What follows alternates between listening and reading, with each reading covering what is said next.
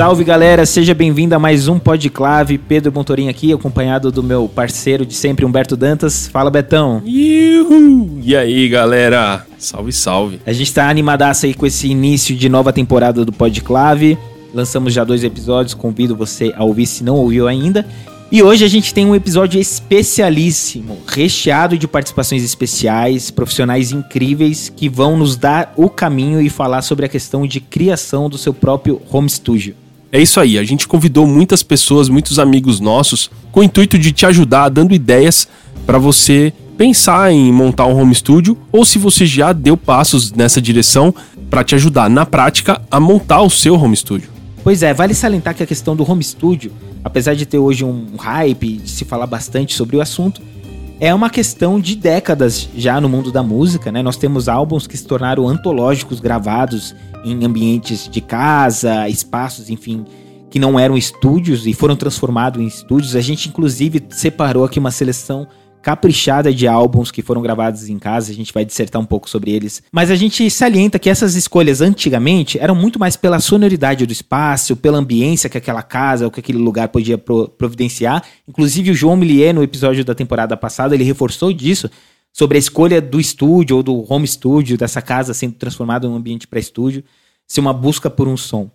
Já agora, em 2021, no contexto que a gente tem, a gente percebe que a questão do home studio é quase que uma questão de necessidade, de existência do artista moderno, né? Ele precisa ter um equipamento, uma estrutura mínima em casa para gravar, para criar, para continuar ativo com, as, com todos os desafios que a gente tem no mundo atual. Mas temos aqui um convidado especialíssimo com a gente que já começa esse podcast, que é o Gabriel Vicentini, baterista, produtor, e que ele vai nos dar também essas dicas de como levantar um home studio em casa. Olá, meus amigos. Muita alegria poder estar aqui com vocês, participar desse episódio aí do Podclave. Muito obrigado pelo convite, o Betão, Pedro. E é isso aí, tô muito feliz de estar aqui. E qual que é a primeira pergunta mesmo? Vamos, vamos falar pra galera um pouco a respeito do que é um home studio. Quais as características que determinam se o estúdio é um estúdio profissional ou um home studio. E eu queria a sua opinião a respeito disso aí, Gabriel. Qual é a diferença de um estúdio profissional para um estúdio que é dito como home studio? Sim, cara, eu, eu acho que a questão do home studio para mim é bem claro que, que ele tem o seu limite. Na maioria das vezes ele é feito em um ambiente domiciliar, um ambiente um pouco mais íntimo de quem é dono. E isso automaticamente já quebra né, a questão profissional. E sem contar a questão de, de limite de pessoas, às vezes limite de horário. É, a maneira que você atende um cliente profissionalmente é completamente diferente quando você traz para o seu íntimo. Então, nem sempre ele é viável. É óbvio que, que ele tem as suas vantagens, mas no que diz respeito a estúdio profissional e home studio, é, é bem interessante a gente entender essas diferenças e saber como trabalhar entre eles, né? Maneiro. Bom, quero aqui agora chamar o Beto Neves, ele que é um dos gurus da mixagem do Brasil. O cara já mixou trocentos DVDs, CDs, é um ganhador de Grammys e eu queria a opinião dele a respeito do que que é. Qual a diferença, Beto, na sua opinião, de um estúdio profissional e de um home studio? Fala aí, pessoal. Olha eu aqui, Beto Neves, convidado pelo Beto Dantas para participar aqui do podcast. Então vamos lá, ele me perguntou o que, que eu acho que é a diferença entre um home studio e um estúdio profissional. Eu tenho até uma brincadeira em dizer que se você estiver gravando e tiver que desligar o ar-condicionado, se sua mulher ou sua mãe bater na porta porque está na hora do almoço, ou se você não puder gravar a bateria às três da manhã, então significa que você está num home studio. E, e essa brincadeira tem um fundo de verdade, assim porque hoje em dia, ainda mais com os equipamentos é, tendo uma acessibilidade muito maior, né, com qualidade, é, a grande diferença desses estúdios estão na estrutura, né, na parte elétrica, né, que são muito importantes para os equipamentos, na parte de refrigeração, onde você não tem que desligar um split para poder ouvir direito o silêncio da música ou gravar uma voz, né? Que você tem um isolamento construído onde você pode ter dois, três estúdios gravar simultaneamente, ou você tem um estúdio onde você pode gravar e não incomodar ninguém que está em sua volta, né? É, fora esses detalhes, assim, é, a diferença também está nas opções de escolha, né? Num estúdio profissional, no estúdio grande, você tem é, muitas opções para para diversos tipos de gravação, né? Hoje em dia você tem, por exemplo, um estúdio é, residencial que grava um, uma, uma música, um estilo X. E ele acaba optando por equipamentos que vão atender aquele estilo de música, né? É, num estúdio profissional, não. Você tem a possibilidade desde gravar um simples violão com um microfone, se quiser, a gravar uma orquestra, né? É, então, é, essa variedade de equipamentos também diferem muito um equipamento, um estúdio profissional, né, de gravação no caso. E a terceira coisa principal é o espaço físico, né?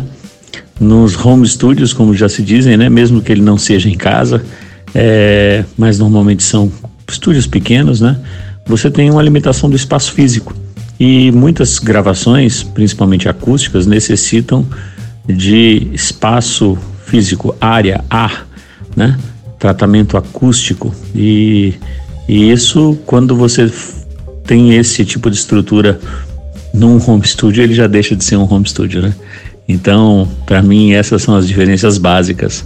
É, não que não se possa produzir um bom material num home studio, mas ele sempre vai estar tá mais limitado a, a, um, a um tamanho, a um limite, a um estilo ou algo desse tipo.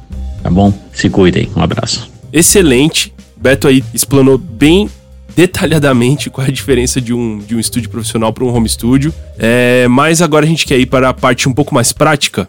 Então eu vou fazer um bate-bola jogo rápido aqui com o Gabriel a respeito de equipamentos. Eu quero começar perguntando para você qual é o equipamento que você tem no seu home studio. Cara, no meu home studio hoje, até, até seguindo um pouco a linha do que o Beto falou, a gente que produz, que está envolvido com áudio de alguma maneira, que está envolvido com esse lado da música, né?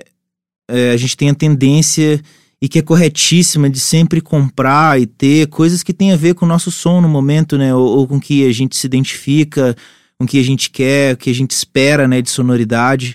Então, você me conhece bem, que no meu, no meu estúdio eu tenho bastante microfone de fita, que eu gosto bastante de... Tem microfones que, que são feitos por pessoas, assim, microfone feito por um cara diferente ou por um engenheiro tal. É, eu gosto dessas coisas, né? São coisas que a gente não encontra geralmente um estúdio profissional. A gente sempre vai encontrar coisas mais de indústria standard, né? Que não tem erro, né? Aquela coisa que você vai, que o cantor já sabe, ah, eu quero um 87, ah, eu quero um 47.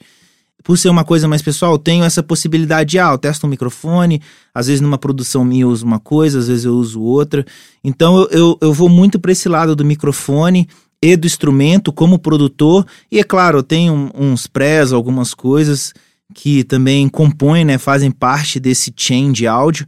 Mas, mas é isso, eu acho que são. Eu, eu vou muito pro, que, pro tipo de som que eu gosto. E assim, na, à medida na, da necessidade do que vai aparecendo, do que eu vou fazendo, a gente vai adicionando uma coisa ou outra, né? Beleza. Eu queria só contextualizar a galera qual é a sua realidade, né? O Gabriel mora num apartamento, ele tem uma bateria dentro da sala dele, do home studio dele. E eu posso falar com propriedade porque eu, eu montei junto com ele, né? A parte de acústica e tal. E eu queria que você falasse pra galera, Gabriel, quantos canais tem a sua placa de som? Você tem uma placa de som e quantos canais de pré você tem aí? Só para desmistificar essa essa loucura aí. Tá bom. A, a, primeira, a primeira ideia dessa sala era ser uma sala de mix, né? A gente projetou essa sala para ser uma sala de mix quando você veio aqui e projetou para mim, montou a sala. Uhum. Foi, foi, foi uma sala de mix só durante muito tempo. Eu cheguei a gravar algumas vozes, até de projetos importantes, gravei vozes, gravava alguns violões. Umas, umas vezes eu testei alguns samples de bateria, gravar samples de bateria, e eu já sabia que a sala funcionava bem. E aí, com a pandemia, eu decidi arriscar. Eu falei, ah, eu vou, vou montar a bateria, vou ver o que, que vai dar. E por incrível que pareça, soou muito bem. E, tem so, e eu tenho feito bastante coisa aqui. É, eu fiquei o ano passado inteiro, a pandemia Cheguei a gravar disco inteiro aqui, não, não tava conseguindo ir em estúdio de amigo e não conseguia fazer nada ao vivo, então eu fiz bastante coisa aqui, gravei bastante bateria, gravei voz, gravei, cheguei a gravar até cordas aqui em algumas horas. E tá funcionando bem, cara. E, e mais legal, eu tenho 10 canais, eu não, não, não preciso de mais do que 10 canais hoje. Eu tenho 10 canais bons, funcionando legal e, e, e na verdade até sobra um, dois canais para mim, às vezes eu uso os 10, às vezes eu uso oito, pro, pro tipo de som, para pro que eu faço, até pelo tamanho da sala, 10 canais funcionam perfeitamente. Então, Boa, boa. tem alguns CDs que saíram no passado, algumas gravações que saíram no passado que você vai ouvir e foi aqui. Foram 10 canais e é isso. É, e diga-se de passagem, o som que você tá tirando aí na, no, nos- na salinha do seu apartamento tá incrível, animal. Só que é, vale salientar novamente que você comprou equipamentos, você adquiriu equipamentos que tem tudo a ver com o seu estilo musical, com o estilo de, de música que você costuma gravar. E o estilo de música que você costuma gravar não carece de tantos canais. A maioria das baterias que você grava aí tem é, bumbo, caixa, tom e surdo, né? Então você não tem aquela quantidade absurda de canais, e, enfim. Boa. Então, só com esse depoimento do Gabriel, a gente já pode estabelecer alguns paradigmas aí a respeito de home studio. Para você que quer montar um home studio, que você está pensando em montar um home studio, é o mínimo que você vai precisar. Primeira coisa, computador. O computador hoje é o cérebro, né? Antigamente, nos estúdios, eles eram determinados por quantidade de canais dos gravadores que eles tinham. Hoje, quem grava é o computador. E para você gravar alguma coisa ou reproduzir, você também vai precisar de uma placa de áudio, uma interface. Outra coisa que é importante, né? Quando você for pensar num, num home studio, o que, que você quer fazer com esse home studio? O Gabriel começou falando aí a respeito de, pô, eu montei esse home studio para mixar. E hoje eu tô vendo a necessidade de ter que gravar também com a pandemia. Então, são coisas diferentes, né, Gabriel? Uma coisa é você mixar, outra coisa é você gravar. Para você mixar, você vai precisar de dois canais de saída apenas. Se você for mixar estéreo, obviamente. Se você precisar gravar, então você vai precisar de canais de entrada. E aí você vai necessariamente você vai precisar de uma interface de áudio, de uma placa de áudio, tá? Para você mixar esses dois canais de saída, não necessariamente você vai precisar de uma placa de áudio, tá? Só que a placa de áudio vai melhorar a qualidade da sua reprodução de áudio. E aí, se você. Vamos supor que você use a placa do seu computador, aquela saidinha P2, né, de fone de ouvido, para você ligar suas caixas de som. A sua qualidade de reprodução desses dois canais não vai ser tão boa. E aí você vai limitar a, a qualidade de reprodução. A partir do momento que você coloca uma placa de áudio, uma interface de áudio, você já vai ter uma boa melhora na conversão do sinal do digital para o analógico que vai para suas caixas de som. E outra coisa que você vai precisar também é de uma DAW, de uma Digital Audio Workstation, um programa para gravar e mixar. E aí agora no mercado tem uma infinidade de programas que você pode usar. Qual que você usa, Gabriel? Ah, Down eu uso Logic, uso Pro Tools, é, usei Cubase uma época. Eu quero, quero testar muito o Reaper. Inclusive, se você quiser me ajudar, é, É nóis. É, o Reaper é uma plataforma que eu tenho indicado bastante pra galera, porque é uma plataforma que é gratuita. E se você quiser ter acesso à versão paga deles, é 60 dólares. É um super barato perto das outras DAWs, né? Então, por exemplo, você tem o Logic, você tem o Pro Tools, você tem é, Studio One, você tem o Cubase, você tem Nuendo, tem, enfim, uma infinidade de, de plataformas aí que você pode usar, até as, as plataformas mais simples. Por exemplo, se você tem um computador Apple, você tem gratuitamente o GarageBand, que é um software de produção de música é, da, da Apple, que é super funcional para quem quer produzir, para quem quer fazer. Sim, é. Eu, eu gravei uma música pro Rodolfo Abrantes é, uns meses atrás, inclusive, aqui na minha sala. E, e, e ele me mandou a pré no, no GarageBand, né? E ficou legal, cara. Funcionou. Ele, é óbvio que ele terminou, ele não terminou no GarageBand, mas assim, pro, pra, pra pré e pras ideias e até pra guia, pra guia pra eu começar a gravar, rolou, tipo, perfeitamente. Ficou animal.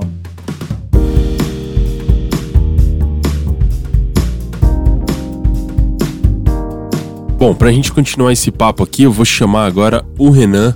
Ele que é mixador, faz trabalhos ao vivo e em estúdio, trabalha comigo direto nas minhas produções e também tem trabalhado bastante lá no Dissenso, no EPA, em vários estúdios legais aqui de São Paulo. Renan, seguinte, para você como mixador, no seu dia a dia é melhor mixar num home studio, no seu home studio, ou mixar num estúdio grande como o Dissenso ou EPA, enfim. Fala Pedro, Betão, beleza? Eu acredito que ambas as opções aí têm vantagens e desvantagens, né? É claro que uma grande sala, a gente tem muito equipamento bom, de qualidade, mas no quesito workflow, é, tempo gasto ali naquela sala de testes, na questão da arte, que é uma coisa que eu acho primordial, né? A gente vai muito para a questão técnica e a gente esquece da arte por trás da música, né? Fica tudo muito engessado e eu acredito que a arte por trás de, de uma canção, ela, ela vai falar muito mais do que a técnica, né? É claro que para algum, algum tipo de mixagem, algum resultado, a gente precise é, de um equipamento específico que um home studio não nos oferece. Mas o home studio ele oferece uh, certa tranquilidade, tempo de teste, enfim, né, uh, por questões de workflow, né, é, custo-benefício, também acho que um, um home studio é muito bom, muito agradável de se trabalhar, uh, principalmente nesses últimos tempos, né. Então, para mim, o melhor dos mundos seria uh, que pudéssemos passar mais tempo em salas grandes, né, ou que dera a gente tivesse condições de ter tanto equipamento de uma sala grande na nossa própria sala, né, no nosso ambiente de trabalho pessoal.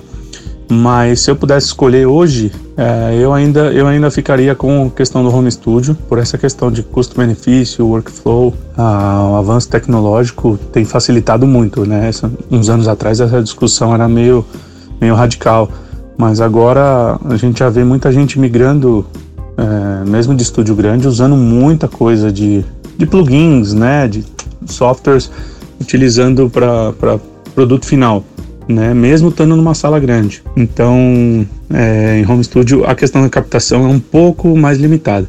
Porém, a tecnologia também favorece muita coisa e abre portas para uma infinidade de, de, de opções aí para colocar essa arte para fora. Tanto é que a gente vê grandes discos sendo feitos em casa, produzidos em casa e é, boas mix também, né? Enfim, espero ter contribuído aí. Abração para vocês. É nóis, valeu, rapaziada. Uma coisa legal que hoje a gente tem possibilidade também são ferramentas que transmitem o áudio em alta qualidade. Eu uso uma ferramenta chamada Audio Movers e, e eu sei que o Gabriel também usa essa ferramenta, que ela transmite o áudio em alta qualidade e aí eu posso tanto mixar ou gravar com clientes de forma remota. O Gabriel tem uma experiência bem, bem bacana aí, que ele gravou uma bateria para um gringo Conta um pouquinho aí, Gabriel, de como foi esse rolê. Cara, foi muito legal, foi uma experiência bem da hora. Na verdade, eu nem conhecia o Audio Movers. É, esse amigo meu, até engraçado que ele é dono de um estúdio gigantesco nos Estados Unidos. É, é um cara que já gravou Justin Bieber, gravou já Jay-Z, grava uma galera pop, assim, já desde a década de 80, é, Fat Joe e vários, vários rappers, assim. Estúdio gigante. E, e aí ele queria que eu gravasse uma bateria, eu sempre gravo coisa para ele, assim, ele queria que eu gravasse uma bateria para ele de um cantor de hard rock. E aí, cara, ele me, eu montei a sessão, né, fiz tudo aqui, botei o celular no teto para ele me ver, a gente ficou conversando, trocando ideia, me, ele já tinha uma pré, ele me mostrando o que, que tinha, e eu coloquei o, o, o plugin, né, na, na down e, e fui gravando, e eles foram ouvindo lá, ele tava com um cantor, produzindo, e foi ouvindo lá e rolou lindo, assim, cara. Foi maneiro, foi uma experiência bem da hora, assim. Todo mundo ficou feliz, nos agradecemos e foi um dia lindo. é, eu tenho feito muita coisa pelo Audio Movers, eu tenho finalizado bastante projetos, inclusive hoje, logo depois dessa gravação, eu vou fazer uma reunião com, com um cliente da Baixada Santista e a gente vai finalizar as mixagens deles remotamente. Para quem ainda não entendeu, é, é basicamente assim: você instala um plugin, que é um programa dentro de um programa, né, dentro do meu programa que eu uso, que é o Pro Tools. Na saída, no, no meu master desse programa, eu coloco esse programinha chamado Audio Movers e eu mando um link para o cliente para ele ouvir esse áudio que eu estou ouvindo em alta qualidade. Quais são as vantagens disso? As grandes vantagens que eu considero. O cliente ele pode ouvir na referência que ele costuma usar para ouvir as minhas mixagens. Vamos supor que eu sou o engenheiro de, de mixagem de uma produção do Gabriel Vicentini. E aí a gente tá lá no estúdio, a gente gravou tudo, e aí ele veio no meu home studio para a gente mixar esse trabalho, esse projeto. As caixas que eu tenho no meu home studio, os meus monitores de referência, são diferentes dos monitores de referência do Gabriel. Então, a gente chega aqui a alguma conclusão juntos, presencialmente, tá? A respeito da mixagem. Quando ele chega na casa dele e ele ouve essa mixagem, a acústica, a caixa vão mostrar coisas que dentro do, da, da minha realidade, no meu home studio, não mostrariam para ele. E aí, o que, que ele vai ter que fazer? Recall. Betão, ó, beleza, a gente tava ouvindo aí nas suas caixas, na sua casa, a guitarra tava legal, só que a hora que eu cheguei aqui em casa eu achei ela muito alta. Então, vamos precisar baixar. Se eu uso essa, essa plataforma, essa ferramenta, o Gabriel ouve lá na casa dele, eu tô ouvindo na minha, nós dois estamos fazendo dentro das nossas referências e a gente consegue chegar a conclusões de mixagem ou de produção muito mais rápido. Então, existe também essa possibilidade dentro do home studio. E eu queria chamar um áudio do Badio aqui, a gente convidou o Badio para falar um pouquinho a respeito de dos pontos negativos. A gente está falando basicamente de pontos positivos aqui do home studio, né? Então eu queria que o Bajo falasse pra gente os fatores negativos de um home studio. Porque ele é um cara que grava bastante, grava direto lá na Gargolândia, no Everest, em, em alguns outros estúdios que são grandes, considerados estúdios profissionais, né? Estúdios grandes. E eu queria saber quais os pontos negativos, na sua opinião aí, Bajo, de ter um home studio. Cara, eu acho que é o seguinte: o home studio, ao pé da letra, eu acho que ele já é por si só algo que é para ser simples, né?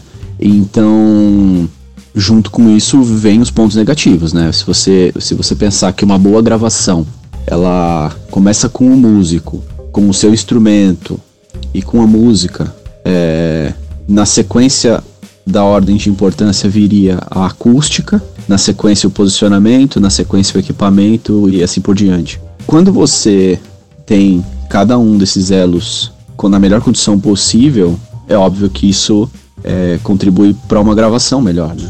E da mesma maneira o lado contrário. Então, se você está num home studio onde você não tem uma boa acústica, não tem uma, um, um bom equipamento, é claro que a gente vai poder contar inúmeros defeitos e pontos negativos aí. Tem, só que tem um detalhe, os home studios eles estão indo para um patamar surreal, né? Na verdade, o home studio ele, ele tem uma definição diferenciada hoje e dá sim para você ter um home studio incrível. Então, assim, os pontos negativos eu acho que eles vão agora estar relacionados ao profissional. Quais são os defeitos que eu tenho visto, assim, logo de cara? Uh, pô, acho legal, o músico tá se virando, ele tá, ele tá montando home studio, mesmo que o home studio seja realmente um home studio simples, com uma plaquinha de som de dois canais e não sei o que, e um fone de ouvido tal. Qual que tá sendo o defeito? O defeito tá sendo que o cara não sabe é, utilizar, ele, ele assim, da mesma maneira que esse músico passou 20 anos estudando o instrumento dele, nós engenheiros, técnicos e produtores, passa 20 anos estudando o, o nosso lado, né? Então, o cara entra, grava e ele não sabe gravar adequadamente. Ele não sabe exportar os arquivos adequadamente. Ele não sabe editar os arquivos adequadamente. Então eu tenho recebido materiais com qualidades muito, muito inferiores, muito mesmo assim. É, o pessoal manda arquivos em 16 bit, manda todos os arquivos em estéreo, né? É, manda arquivos com problemas de pops e cliques, ou seja, eu, eu com certeza sei que isso são problemas ou de clock ou muito provavelmente de edição, né? Não fez crossfade adequado, ou às vezes faz os crossfades em lugares ruins e, e aí a gente tem é, resquícios de, de edição ali que geram artefatos horrorosos, sabe? Não prestam atenção na ambiência que estão gravando. Então, Às vezes o cara grava um violão, cara, só que tem mais som de sala nesse violão do que som de violão, entendeu? E aí, quando você comprime um pouquinho, vem, aí o cara fala, pô, mas é. tá feio. Aí você fala, mas esse é o arquivo que eu recebi.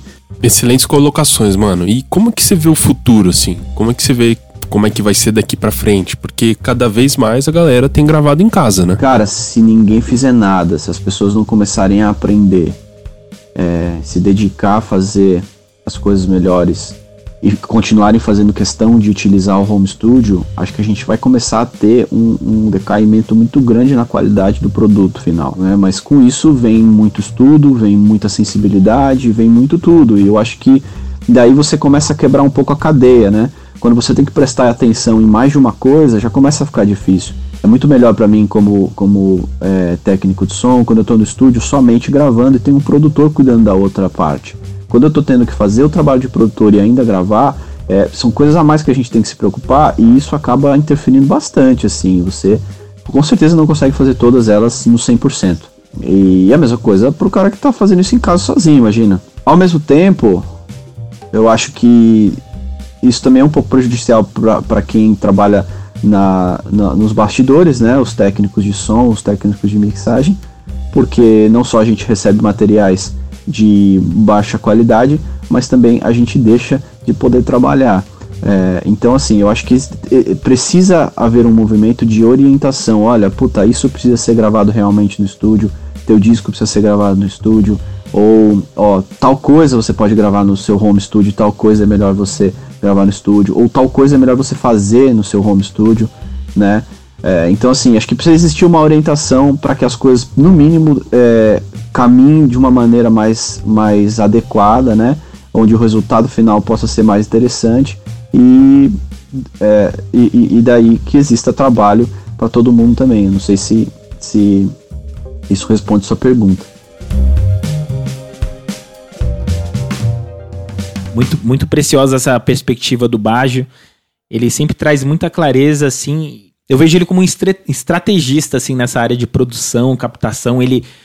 Porque, assim, esse episódio que a gente está trazendo, a gente está falando do valor, da acessibilidade que é de ter um home studio, mas a gente sempre busca imparcialidade e trazer todas as perspectivas. E o Baggio, ele tem essa visão estratégica e ele apresenta essa questão, alguns pontos que precisam ter um alinhamento para que seja uma dinâmica que você consiga manter mesmo nessas captações de home studio ou que você vai ter uma perda. É tudo uma questão de escolha. Quando você escolhe um projeto em home studio, você vai ganhar em diversos fatores e você vai perder em outros. E, e cada projeto musical que você vai tocar, você vai ter que colocar nessa balança e definir onde você vai ganhar mais, onde que a sua música vai render, vai render mais e performar mais. Agora, Betão, eu fico com uma pergunta, assim, porque percebemos aqui que essas possibilidades no cenário musical e são incríveis. Agora, quando a gente fala de um projeto, por exemplo, para cinema, para publicidade, ainda é possível resolver no home studio ou a gente realmente tem que partir para um estúdio grande para esses projetos? Muda a dinâmica? Pois é, aí você tocou num ponto muito da hora, cara, porque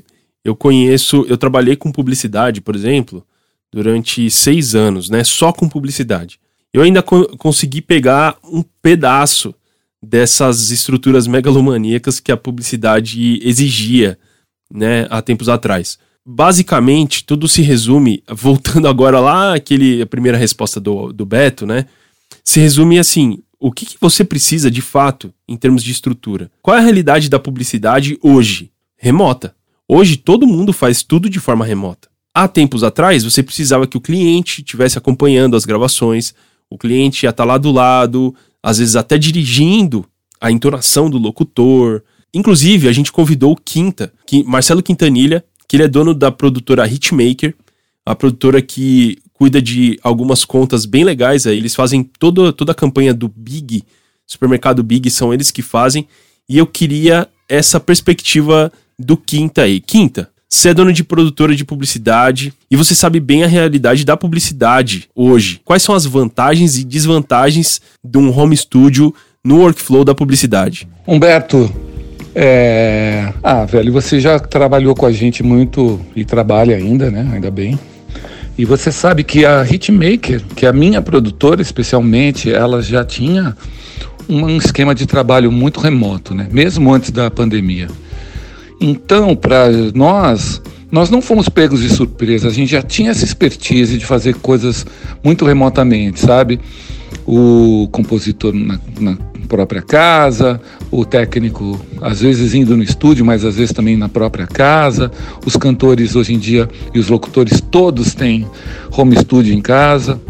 E eu vejo, eu estou nesse mercado há 26 anos, eu vejo os grandes estúdios, grandes no sentido de lugar grande mesmo, espaço enorme, fechando ou reduzindo, porque não existe mais a possibilidade, nem a necessidade de termos esses espaços enormes para o mercado da publicidade especificamente.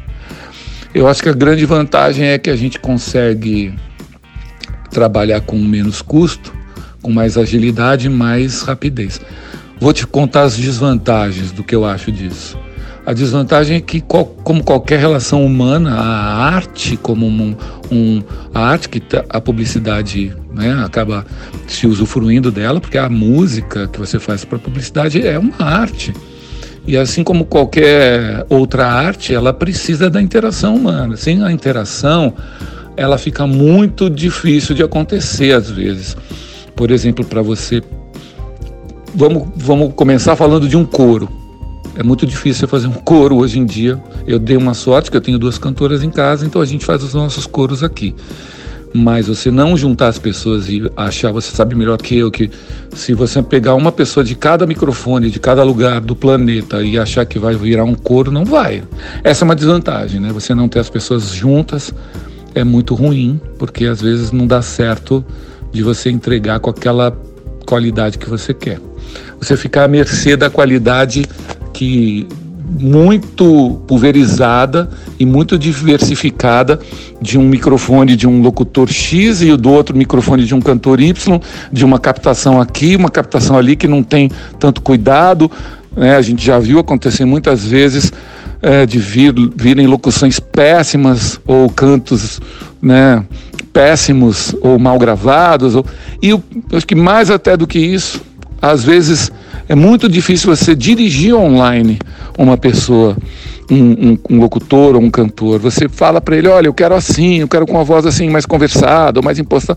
Ah, tem que ter cinco segundos, tem que sete segundos. Aí a pessoa faz, mas não faz com você, aí volta. Aí. Este trato on, no, no, no modo online, no modo remoto, é mais vagaroso.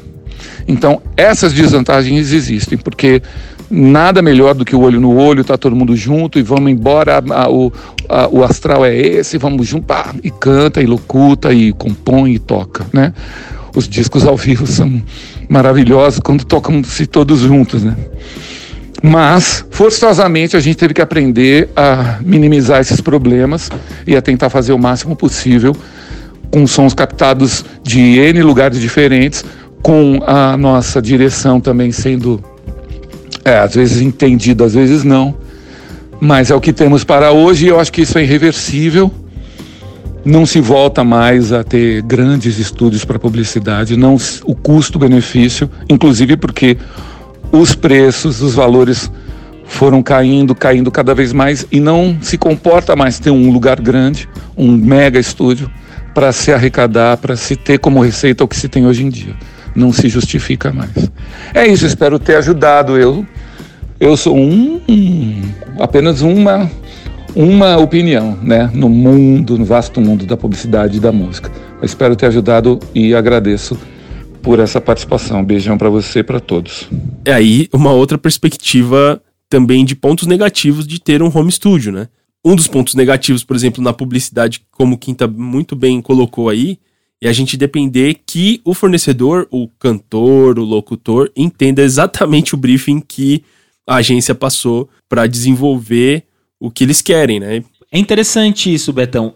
Inclusive a gente com a Clave, né? A gente produz o nosso podclave, mas a gente produz outros podcasts e a gente tem produzido remoto de maneira remoto por questão do, da pandemia, né? E é interessante, porque eu acredito sim que é um desafio do briefing, de dirigir os locutores e tudo mais, mas a gente está no momento de reaprender mesmo dinâmicas de trabalho. Então, por exemplo, aqui no Podclave, no podcast, a gente faz uma dinâmica que a gente acompanha rem remotamente todas as gravações dos clientes E a gente dirige por Zoom Call. É, a pessoa tá lá gravando da casa dela, vai mandar o áudio pra gente. Então a gente orienta as pessoas que vão participar do podcast com uma dinâmica de captação. Enfim, e a gente vai desenvolvendo essas habilidades. Eu fico pensando que nós do áudio temos os mesmos desafios que os profissionais que estão. Né, as empresas estão deixando de ter escritório, estão mudando para um modelo híbrido. E também nos projetos musicais, né? Eu acho que é uma. É aquela parada. É mais gostoso ao vivo, é mais gostoso estar perto, é mais fácil. É, mas a gente não mudou. É isso que a gente começou o podcast falando isso. O home studio antes era uma questão de preferência. Hoje tá quase virando uma questão de É uma necessidade. Necessidade. É uma necessidade, realmente. Inclusive, a gente convidou o Adriano Alves. Ele é produtor. Ele já produziu várias bandas grandes do meio cristão aí. É, e eu queria perguntar pra ele, Dri, qual a diferença que o home studio faz nas suas produções? Pra mim, tão importante quanto a qualidade, é, eu acho que a gente tem que se preocupar também com a praticidade, porque nunca foi produzido tanto conteúdo tão rápido, né? E eu percebi que quanto mais eu tivesse as coisas perto de mim, eu conseguiria atender a essa demanda por, por volume de conteúdo em num curto espaço de tempo. E para mim também no lance de ter um produto com um custo menor, né? Hoje a música não é só música, então o artista ele vai ter que investir em música, ele vai ter que investir em vídeo e ele vai ter que investir em divulgação. E eu acho que é uma tendência, pelo menos nesses 15 anos que eu estou trabalhando na música, uma, uma tendência a um movimento por, por estúdios e por lugares mais compactos, né? Eu vi grandes estúdios fecharem aqui em São Paulo, principalmente, porque os artistas já não recorrem mais a esses estúdios grandes, enormes e megalomaníacos, porque são muito caros. E, e então, se você não tem uma gravadora por trás para investir, você não tem um patrocinador, um incentivo, é, não tem como, né? Fica muito irreal. Então, eu como produtor, eu tenho que ter um produto que seja mais tangível. E o home studio, para mim, entra, entra completamente nessa questão, né? Poxa, eu já tenho aqui todos os instrumentos aqui na minha casa, eu já tenho tudo aqui plugado. Então, eu consigo fazer, sei lá, um pacote ou, ou um preço diferencial, porque as coisas já estão aqui, eu não vou precisar alugar nada, eu não vou precisar movimentar ninguém. Eu mesmo consigo dar conta aqui e gravar uma música, sabe? Então, para mim, isso também ajuda. Para completar essa fala do Dri, eu queria chamar aqui o Dick, Dick Friesen. Ele é guitarrista, ele grava várias coisas das minhas produções aqui, das produções do Dri. A gente tem alguns projetos juntos, inclusive um projeto chamado Lugar Secreto, eu, o Dri e o Dick. É um projeto de música instrumental. Se você quiser dar uma relaxada, eu te convido a ouvir chama Lugar Secreto, você Boa. tem em todas as plataformas.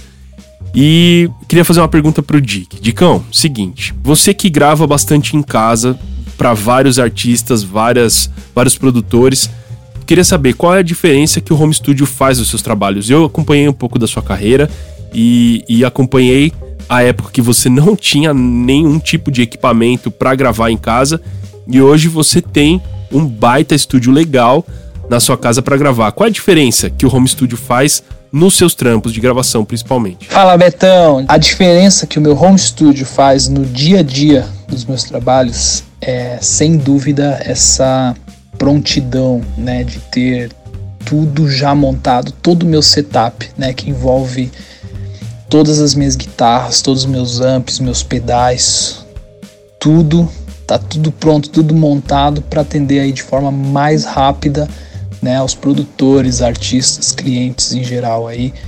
E, e, isso é muito bom, né, principalmente nessa, nessa época de pandemia, isolamento, né, eu posso ter tudo pronto para gravar sem a necessidade de sair de casa, levar todas essas coisas e garantindo aí a segurança, né, minha e de todo mundo envolvido no projeto. E se eu não tivesse meu home studio, eu com certeza, né, na hora de gravar, eu não, não teria como levar todas as coisas que eu tenho hoje para garantir a entrega do meu som, da minha arte como um todo, né? Porque no meu home studio eu consigo ter todos os meus amps à disposição, todas as minhas guitarras, todos os meus pedais, né? E sei lá, eu teria que ter um furgão para levar tudo isso até um estúdio ou até é, algum lugar para gravar. Então esse, essa para mim é, é o grande lance é, do meu home studio. E para finalizar essas participações especiais e essa, esse bloco que a gente deu os passos e pegamos, enfim, instruções orientações de profissionais de produção dizendo sobre essa dinâmica de home studio, a gente tem aqui um depoimento, um testemunial de uma pessoa que levantou um home studio e era um projeto de vida, assim. Que é o Rico Manzano, ele é produtor, ele cria conteúdos, ele é um, um agitador cultural, como algumas pessoas definem, do Música em Rede. E ele ele compartilhou com a gente como é que foi a experiência dele levantar essa, esse home studio e criar do jeito que ele precisava. Ele cria tanto projetos musicais, é, produz bastante artistas e cria bastante coisa para publicidade também. Vamos lá, ouvir o que o Rico tem para dizer. Fala pessoal do Podclave, tudo bem? É, bom, então contando um pouco para vocês aí, eu já venho produzindo há uns oito anos e sempre de uma forma é, produzir algumas coisas em casa, em um home studio bem improvisado e que eu nem poderia talvez chamar de home studio, e sempre gravando em outros estúdios aqui de São Paulo, sou de São Paulo. E ao decorrer do tempo, a tecnologia avançou muito nesses últimos oito anos, possibilitando a gente ter um home studio hoje em dia que dá para se resolver muita coisa, muita coisa. Inclusive, de, de, dependendo do, do, nicho que você atua, é, se for no mercado pop, trap, funk, enfim, a possibilidade de gravar beat voice em um estúdio de menor porte, ou um home studio, né? a gente fala um estúdio de casa, ficou muito viável. Então achei prudente tornar minha casa um espaço de trabalho real. Então realmente investi aí alguma economia que eu tinha para poder fazer um home studio profissional. É, eu digo de home studio, mas eu consigo colocar as placas de áudio, eu consigo colocar uma porta acústica, é, enfim, mudei o piso, o ar-condicionado, então ficou um, um espaço bem legal assim para poder trabalhar de forma qualificada e conseguir atender qualquer demanda ou tentar conseguir resolver 80% a 90% das minhas produções aqui internamente. Claro que necessitando gravar alguma coisa, eu tenho vários estúdios parceiros que eu posso ir lá e gravar, né? Então a minha maior motivação foi fa facilitar o meu trabalho é, ganhar tempo, né? Ter essa facilidade de poder fazer em casa, que eu acho que é, é uma tendência que vai se perpetuar cada vez mais num futuro imediato, no futuro próximo, já está rolando. E os desafios foram vários, né? Não é fácil montar um, um estúdio, é algo caro. Hoje em dia é 10 vezes mais barato do que era antigamente, né? A tecnologia avançou muito, então a gente consegue tirar um som de qualidade em um home studio, consegue gravar um álbum, às vezes, em um home studio, que há 20 anos atrás, 10 anos era era quase que impensável. E os desafios foram esses, né? Não só financeiros, como de, de, de entender o, como é um home studio, fazer um, um projeto legal, coisas né, que a gente não espera. Normalmente em casas tem muita infiltração, umidade, tem que, tem que estar muito esperto com isso. Mas acho que para mim foi uma, foi uma grande conquista e principalmente já está me ajudando muito no meu trabalho diário, já estou conseguindo ser muito mais produtivo, entregar muito mais e eu estou com o home studio pronto de fato há um mês, então está sendo muito bom, boa essa experiência. E é isso, pessoal. Beleza? Um abraço. Tchau, tchau.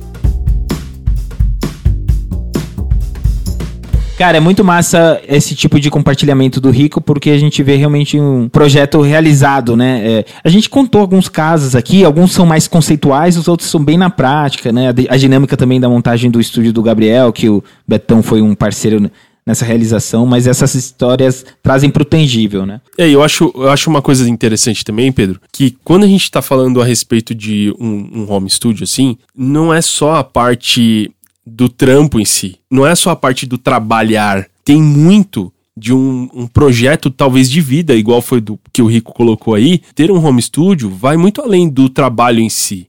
Ele, ele envolve muito sentimento. É igual quando você compra um instrumento novo, igual. Não é só trabalho. Né? O músico que compra um instrumento novo, o Pedro acabou de comprar um violão novo aí, ele sabe exatamente do que a gente tá falando aí. Exatamente. Como, como isso te, te ajuda a criar, te inspira. É, é inspiração mesmo. E um home studio é também esse, esse lugar, sabe? Tem, inclusive, tem um cara no Instagram que eu sigo que ele sempre posta é, estúdios, assim. E aí ele põe sempre. Ele tem uma hashtag que é lugar de criar. E eu acho isso muito legal, sabe?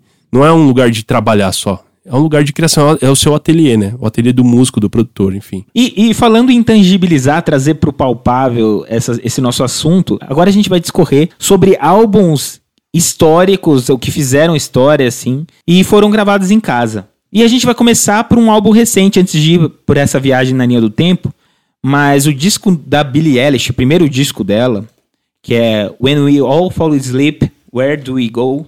Foi gravado em 2019 e foi gravado na casa dela. E, na verdade, tem um documentário lançado pela Apple TV que conta todo esse processo criativo e a primeira turnê dela. E aí você já começa a ver como uma parada especial, né? Porque os pais filmam a dinâmica dela com o irmão por- há anos. Eles foram bem realmente. Eles tinham certeza desse, de dar essa vazão artística pra filha desde o início. Então esse Isso é documentário. muito da hora, né, É, cara? cara, é impressionante. Parece que os pais, eles nunca duvidaram do que esses dois iam criar. assim. Nada é por acaso, bicho. Eles criavam com os filhos, cantavam com os filhos, harmonizavam, abriam vozes, e você vê que isso é- são elementos bem presentes na música dela. E você percebe o timbre desse disco, o peso. E tudo isso foi gravado no quarto do Phineas, que é o irmão dela. Foi pensado ali. E daí você pensa, poxa, hoje ela virou uma estrela. Ela é artista que bate recorde de postagem no Instagram, que, que, que alcança milhões de likes em- em minutos levou seis Grammys no ano passado, lançou um single nesse ano, levou mais um Grammy, e onde ela continua gravando. Ela tem todo estúdio, do, qualquer estúdio do mundo pra gravar, ela continua gravando no quarto. Eles não têm nenhuma motivação, interesse ou pretensão de sair de lá, porque é ali que eles fluem, é ali que eles são críticos, eles se provocam, eles ficam insatisfeitos, um ajuda, um encoraja, enfim, eles têm a dinâmica criativa e eles funcionam muito bem no quarto do, da casa, eles continuam morando na mesma casa, e essa dinâmica é muito interessante. Isso não é de agora, né, Pedro? Esse lance de gravar, não com uma estrutura megalomaníaca de um estúdio grande, não vem de agora. Isso, é, o Pedro citou esse exemplo, mas a gente tem exemplos extremamente é, antigos de processos que foram gravados em situações não necessariamente num, num estúdio profissional. Eu queria citar aqui o exemplo do Deep Purple, o disco da minha vida, Machine Head, o disco de rock que eu mais gosto, ele foi gravado numa situação assim. Eles gravaram num hotel, Que doido. eles tinham uma unidade móvel do Rolling Stones, que eles, enfim, abriram essa possibilidade de gravar um, um disco no meio de uma turnê. Demais, cara. E tem um, tem um disco que também que virou um- uma das obras-primas da, da música brasileira, que foi gravado no mesmo ano que esse disco do Deep Purple, em 1972, que é o Acabou Chorare, do Novos Baianos. Diga-se de passagem, o meu disco favorito de música brasileira. Só, então a gente tá. Você tem uma sintonia Eu com te- o projeto eu Home Studio. tenho, cara. Eu tenho uma ligação com o Home Studio. Exatamente. E esse disco, bom, eles viviam, né? Os Novos Baianos viviam numa, num sítio em- e eles tinham essa coisa da comunidade, né? Bem a cultura hippie.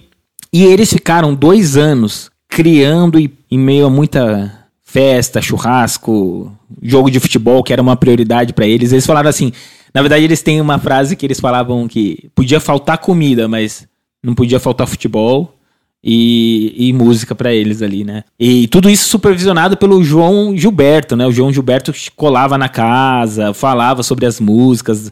Eu acho legal falar sobre isso porque eles ficaram dois anos trabalhando nas músicas. Esse álbum antológico, você ouve hoje ele de capa a capa, você não se cansa, mas demorou dois anos pra ele nascer. Eu acho legal a gente reforçar isso sobre a questão do tempo.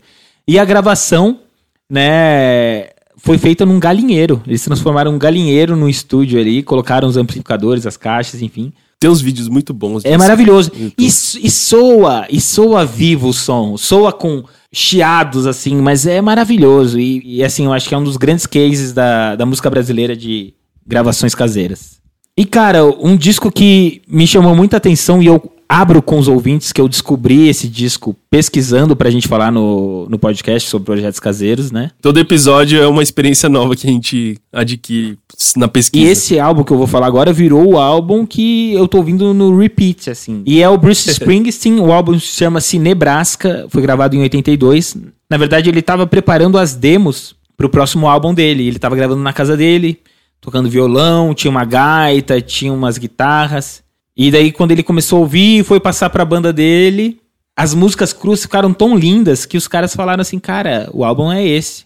E eles mantiveram essas, a- essa versão demo como a versão oficial. Bom, tem também Los Hermanos. Pedro gosta pra caramba aí, é uma das, das bandas que o Pedro curte pra caramba. Fala um pouquinho desse álbum Ventura aí do dos Los Hermanos, Pedro. Olha que e é legal que a gente nunca falou sobre isso, né? Mas eu acho que já é notório que eu gosto, né, Betão? Na verdade, a criação em home studio, na verdade é um processo de pré-produção e que se tornou um processo de gravação, virou quase que uma, uma necessidade para Los Hermanos, né? No, depois do primeiro disco que estourou, eles tiveram muita dificuldade de lidar com gravadoras, prazos, dinâmicas, assim, isso incomodava muito eles. Então, por exemplo, o disco Ventura, lançado em 2003, eles foram para um sítio em Petrópolis com Cassim, produtor, e ali eles já gravavam o álbum. E, inclusive, do, do o processo da criação do Ventura, que é considerado o melhor disco do Los Hermanos pela crítica, é, foi documentado pela MTV. Então é isso, você também tem esse material para você curtir, aproveitar e sacar um pouquinho como foi o processo criativo desse álbum. Bom, a gente também falou um pouco a respeito desse processo de, de gravação em casa e, e a, a diferença disso quando a gente destrinchou o álbum do Saudade em um dos nossos episódios aqui do podcast, né? É, não é do, do Música Inovação, mas a gente lançou esse, esse episódio bônus é, do Faixa Faixa. Se você ainda não ouviu, volta lá, ouve esse Faixa a Faixa do Saudade e ouve o álbum dele também, que é muito legal. E ele conta um pouco desse processo de criação desse álbum, né? Que tem muita coisa que é feita em casa. E o Gabriel também tinha comentado do, do Travis, que gravou no banheiro, né, Gabriel? Sim, é, eu lembro que há muitos anos atrás o, o Travis, numa entrevista, falando que ele tinha um deadline com um trabalho do Transplants, ele tava no, na turnê com Blink, eu acho. E aí ele foi pro banheiro e, e montou um microfone, dois microfones e gravava bomba e caixa, e gravava prata e gravava tons separados, né? Porque ele não tinha. Não dava nem pra montar a bateria, era no banheiro do ônibus, né? Da turnê dos caras. E é um disco animal, acho que foi o primeiro disco deles. Eu cheguei a ouvir esse disco na época, assim, eu ouvia, eu ouvi pra sacar como é que era. Era uma sonoridade animal, você nunca, você nunca vai dizer que foi gravado no banheiro de, de um ônibus de turnê, né?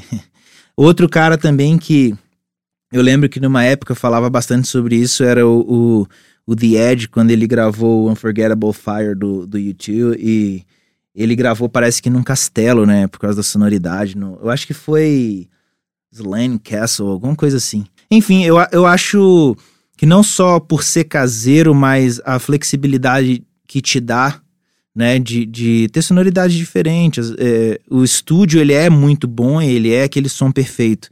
Mas às vezes é legal, né? Você ter essa possibilidade, essas possibilidades, né? De gravar e ter sonoridades que, cara, eu talvez eu nunca tenha um disco com a minha bateria soando dentro do banheiro ou, ou com alguma guitarra que eu gravei no castelo. Não que eu não queira, né? É, Mas é, é, é bem da hora, né? muito massa. E pra finalizar, a gente tem uma história muito legal do Boniver, daquele álbum Forever Forever Ago. Em do- Foi lançado em 2008. E a história é a seguinte: o, o cara tava na bad, tinha terminado um relacionamento, e chamou o irmão dele. Eles foram pra uma cabana, meio que no meio do nada, assim, e levaram um equipamento simples, enxuto de, de gravação. Os caras tinham um microfone SM57, que é um Shure padrão, assim, simplão. Aliás, se você não sabe qual microfone adquirir, adquira um SM57, que ele é tipo o coringa de todos, né? E, e os caras criaram ali esse álbum maravilhoso, super minimalista, né? É, quase não foi lançado, porque a, a produtora. Porque as gravadoras não viam potencial nenhum. Era um álbum Muito cru, muito né? diferente. E eles acabaram lançando esse álbum porque a, a resposta dos fãs mais próximos foi muito positiva. E aí é, conseguiram lançar isso. Então, mais um exemplo de um álbum incrível que foi gravado com um setup super simples de é, tecnicamente falando, né? Muito especial essa história e na verdade todos esses álbuns assim, falar sobre esse processo criativo sempre me leva a ouvi-los novamente com essa perspectiva e, e soa completamente novo.